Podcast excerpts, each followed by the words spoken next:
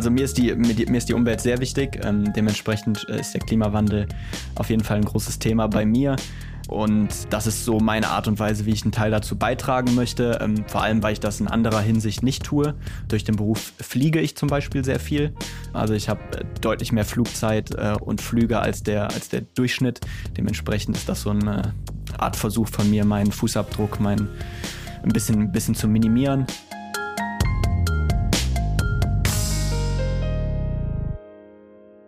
Hallo und willkommen zu Gutes Klima am Tisch, einem Podcast über Ernährung, übers Klima und darüber, welche Rolle diese Themen in unserem Leben spielen und spielen könnten. Ich bin Gina Enslin. Ich mache diesen Podcast zusammen mit Vegans und Vegans bietet eine breite vegane Produktpalette an und ist sozusagen ein Experte für klimafreundliche Ernährung. Und in dieser Folge habe ich zwei Gäste. Das sind Umut Gültekin und Richard Gaucho Hormes. Sie sind beide E-Sports-Profis beim RB Leipzig. Rebels Gaming heißt das Team. Und sehr erfolgreich. Umut ist im vergangenen Sommer FIFA-Weltmeister geworden und Gaucho ist Kapitän der Rebels Gaming Mannschaft. Hallo ihr beiden, schön, dass ihr da seid.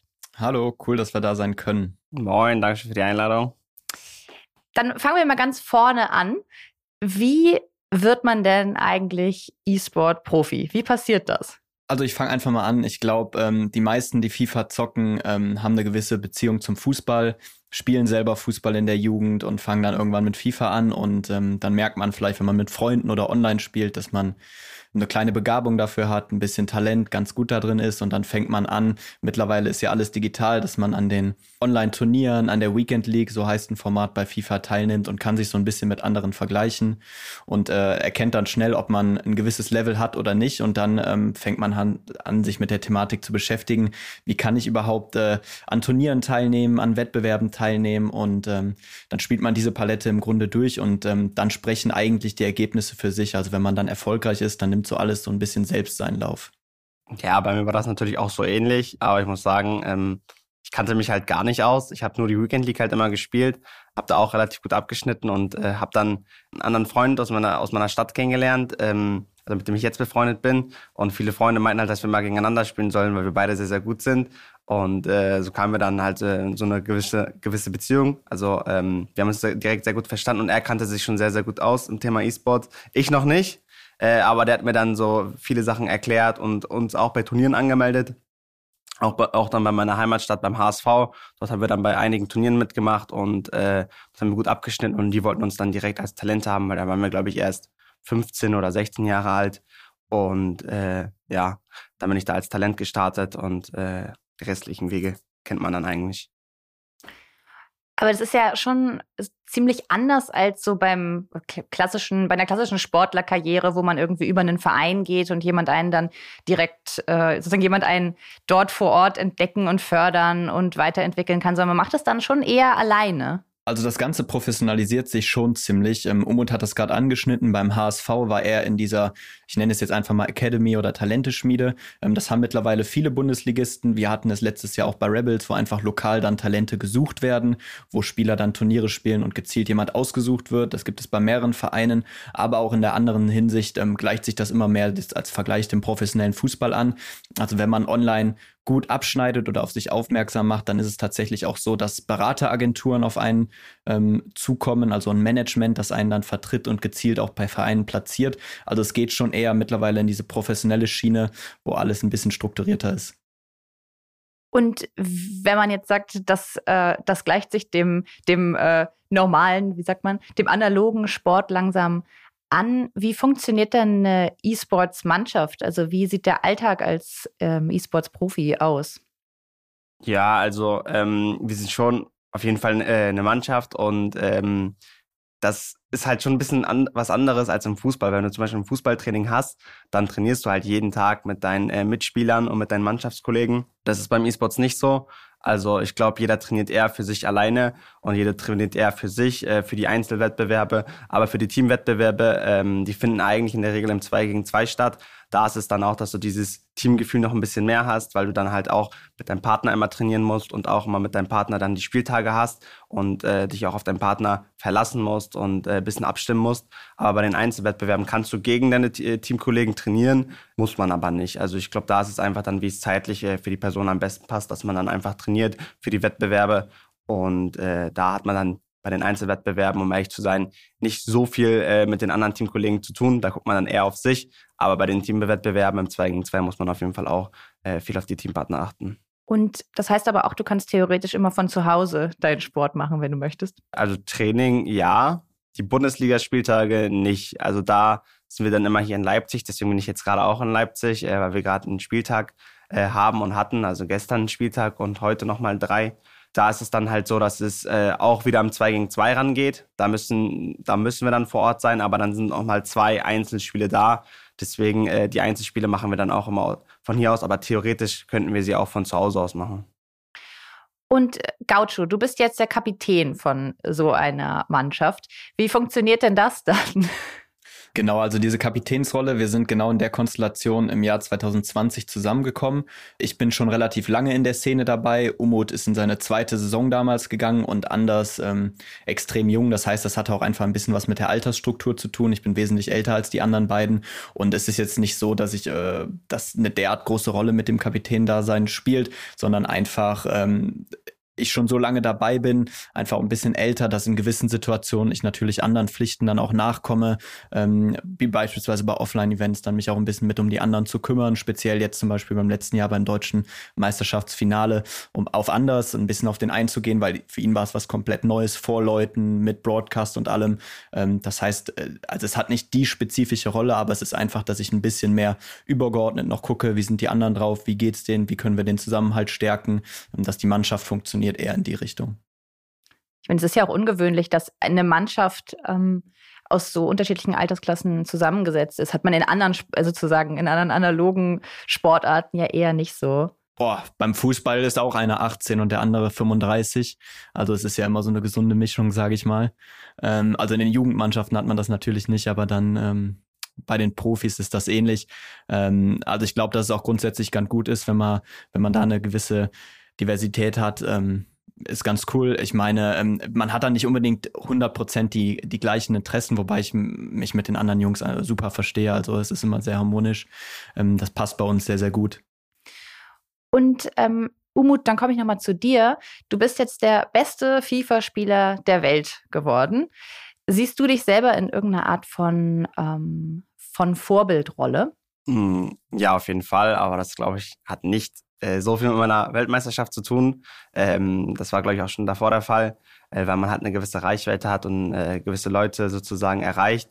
Äh, und äh, man muss halt auch sagen, also E-Sports natürlich, da sind auch sehr viele junge, junge Leute dabei, die das Ganze feiern und supporten und auch einem zugucken. Deswegen ist man da auch schon das heißt vorsichtig, aber man passt halt auch ein bisschen auf, was man im Internet von sich gibt, was man sagt, äh, wenn man weiß, dass auch alles äh, direkt äh, auf irgendeine Art und Weise falsch aufgenommen werden kann. Äh, deswegen ist man da ein bisschen vorsichtiger und äh, versucht sich da einmal relativ gut auszudrücken und äh, versucht auch in, in, einer gewissen Art äh, dann Vorbild zu sein.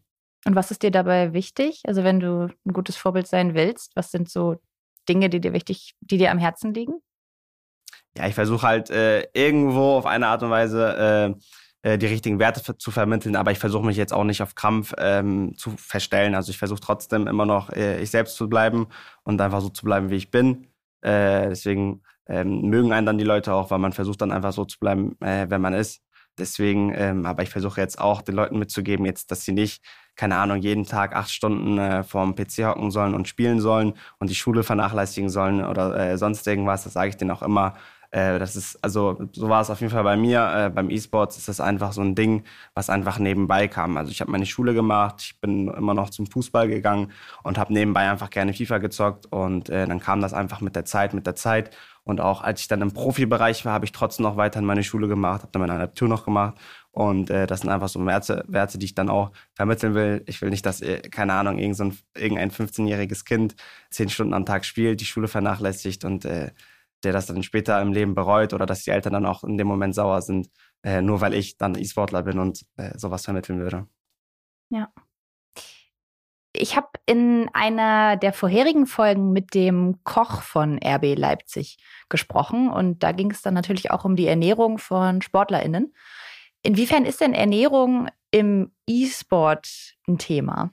Also ich sage mal an der Stelle, dass RB Leipzig bzw. Rebels Gaming, ähm, was den E-Sport angeht, schon ein Vorreiter ist, was das Professionalisieren angeht. Und wir haben jetzt nicht in unserem Alltag, dass wir in der Ernährung beraten werden, ähm, aber wir haben bisher zweimal, also jedes zweite Jahr, äh, sind wir in Salzburg gewesen. Ähm, das heißt, es Lead Performance Center, da wird man in sämtlichen Bereichen beraten, getestet, gecheckt. Und da hatten wir auch eine Ernährungsberatung. Das heißt, also da haben wir grundsätzlich darüber gesprochen, wie wir essen, was wir essen sollten wie Wettkampftage aussehen sollten, ähm, weil auch das macht natürlich nochmal einen Unterschied. Wenn wir jetzt ein, ein, ein, Turnier haben, dann hauen wir uns am besten eine Stunde vorher nicht irgendwas Fettiges rein, dann ist das ganze Blut im Magen. Ähm, dementsprechend, also da versuchen wir schon sensibilisiert zu werden, ähm, aber es ist jetzt nicht so, dass wir dabei irgendwie kontrolliert werden oder so. Ja, dazu kann ich sagen, Gaucho ist sowieso wie der gesündeste Mensch der Welt. Deswegen, ich glaube, für den ist es kein Pro Problem. Der ist sehr, sehr professionell, was das angeht. Ich glaube, ähm, äh, ja, aber man wird als E-Sportler immer, ist halt immer so ein Klischee, dass ich da, keine Ahnung, äh, vor der Playstation sitze mit einer Packung Chips oder so. Das wird, das wird halt so niemals passieren. Ähm, man muss halt sagen, also ich, man versucht darauf zu achten, aber um ehrlich zu sein, also ich esse auch nicht jeden Tag immer gesund. Äh, Deswegen, ähm, das Wichtigste ist dann einfach nur vor den Spieltagen, wie Gaucho schon gesagt hat, dass du da einfach nichts Fettiges und äh, nichts äh, isst, was krass im Magen liegt, weil du dann einfach nicht performen kannst. Und ich denke, das ist dann noch mit am wichtigsten. Ja. Das heißt, ihr habt jetzt nicht so ein, ähm, oder Gaucho, du vielleicht, was ist denn dein Ernährungsmodell, wenn du dich so gesund ernährst? Also ich möchte an der Stelle erstmal sagen, ähm, ich glaube, dass da wieder ein bisschen das Alter ins Spiel kommt tatsächlich, weil in Umuts Alter hat das für mich jetzt auch nicht die Rolle gespielt, sage ich mal, sondern eher ähm, ein Bewusstsein dafür entwickelt. Ich bin tatsächlich selber auch seit zwei Jahren Vegetarier, also ich beschäftige mich schon viel mit Ernährung und achte darauf. Ähm, ich versuche drei vernünftige Mahlzeiten am Tag zu essen, morgens, mittags, abends. Wenn ich irgendwelche Snacks nehme, dann ist das in der Regel Obst. Ich versuche Zucker äh, in Form von Süßigkeiten zu vermeiden und das Ganze ausgewogen anzugehen, was, was ähm, insbesondere als Vegetarier die Eiweiße angeht. Also schon, ich finde, das klingt schon ein bisschen nach Kapitän, ehrlich gesagt. Oh, äh, es gibt Dinge mehr, es gibt Dinge weniger, aber ich sag eher, das ist das Alter weniger, weniger was anderes.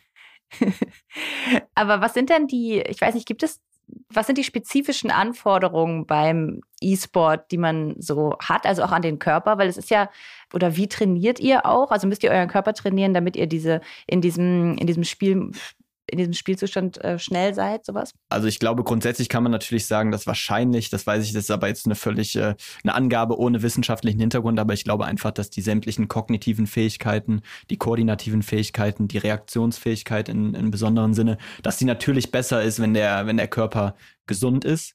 Das glaube ich definitiv. Ähm, aber es ist jetzt nicht so, dass wir in Bezug auf die Leistungsfähigkeit das und das essen müssen. Ähm, ich glaube, dass der sportliche Aspekt immer wichtiger werden wird bei den Vereinen. Einfach auch, weil diese permanente Sitzhaltung und ähm, ich weiß nicht, ob du schon mal einen E-Sportler hast spielen sehen, aber diese Sitzhaltung ist extrem ungesund, weil die komplett nach vorne gebeugt ist bei jedem von uns. Dementsprechend wird es auf jeden Fall so sein, dass man perspektivisch wahrscheinlich was für den Rücken, für die Schultern machen muss. Ähm, und ich glaube, je professioneller das Ganze wird, dass das auch mehr von den Vereinen eingefordert wird. Du hast jetzt eben gesagt, Gaucho, du bist Vegetarier. Könntet ihr euch ein veganes Leben vorstellen? Also ich bin äh, tatsächlich Vegetarier aus voller Überzeugung und ich habe auch gar keine Probleme, Vegetarier zu sein. Und das ist ähm, für mich selber sehr verwunderlich, weil ich habe mein ganzes Leben extrem viel Fleisch gegessen, also jeden Tag. Und dann kam so vor zwei, drei Jahren ein Umdenken und habe mich dazu entschieden, dann vor zwei Jahren Vegetarier zu werden und habe damit keine Probleme und kann mir gar auch nicht vorstellen, das nochmal aufzugeben. Das vegane Dasein ist schon für mich persönlich vom Mindset her deutlich schwieriger. Also ich versuche also ich würde jetzt niemals ein Glas Kuhmilch trinken. Das, also ich versuche grundsätzlich Milchprodukte zu vermeiden. Äh, ich verzichte nicht komplett drauf, sondern ich esse auch mal eine Scheibe Käse. Bei mir ist es eher, dass ich zum Beispiel gewisse tierische Produkte sehr, sehr gerne esse, wie Eier. Das könnte ich mir zum Beispiel gerade nicht vorstellen, ähm, auf Eier komplett zu verzichten, mal so ein, so ein Rührei am Morgen oder so. Das ist eher der Punkt, der bei mir schwierig ist. Ich versuche es zu reduzieren, aber komplett vegan zu leben, stelle ich mir gerade sehr schwer vor. Ja, also um ehrlich zu sein, aktuell kann ich mir noch nicht vorstellen, äh, vegan zu sein. Also äh, ich bin auch nicht vegetarisch. Äh, ich habe auch nicht äh, darüber nachgedacht, um ehrlich zu sein. Also keine Ahnung, ich esse sehr, sehr gerne Fleisch aktuell noch. Und äh, ja, wer weiß, also vielleicht ändert sich das im Laufe meines Lebens irgendwann. Das kann ich nicht voraussehen. Äh, vielleicht ist bei mir auch irgendwann bei Gaut schon umdenken.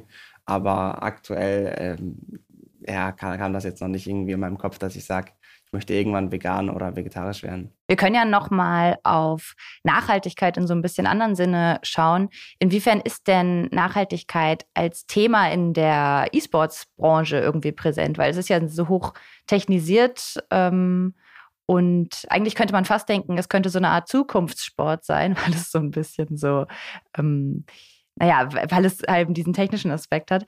Ähm, welche Rolle spielt Nachhaltigkeit im E-Sport? Also ich glaube, dass das definitiv hat, äh, Potenzial hat, äh, extrem nachhaltig zu sein, da man viel von zu Hause machen kann.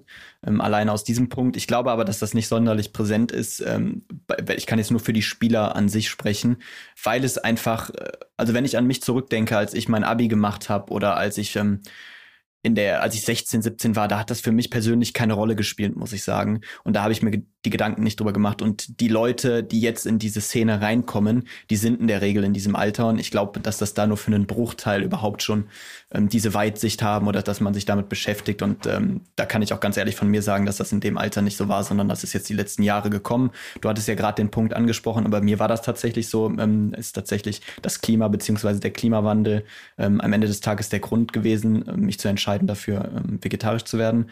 Ähm, über gewisse Dokumentationen, wo man sich dann damit auseinandersetzt. Aber da kann ich ganz offen und ehrlich sagen, dass wir in dem Alter, wo Umut sich befindet oder wo noch jüngere Spieler sich befinden, hat das keine Rolle gespielt.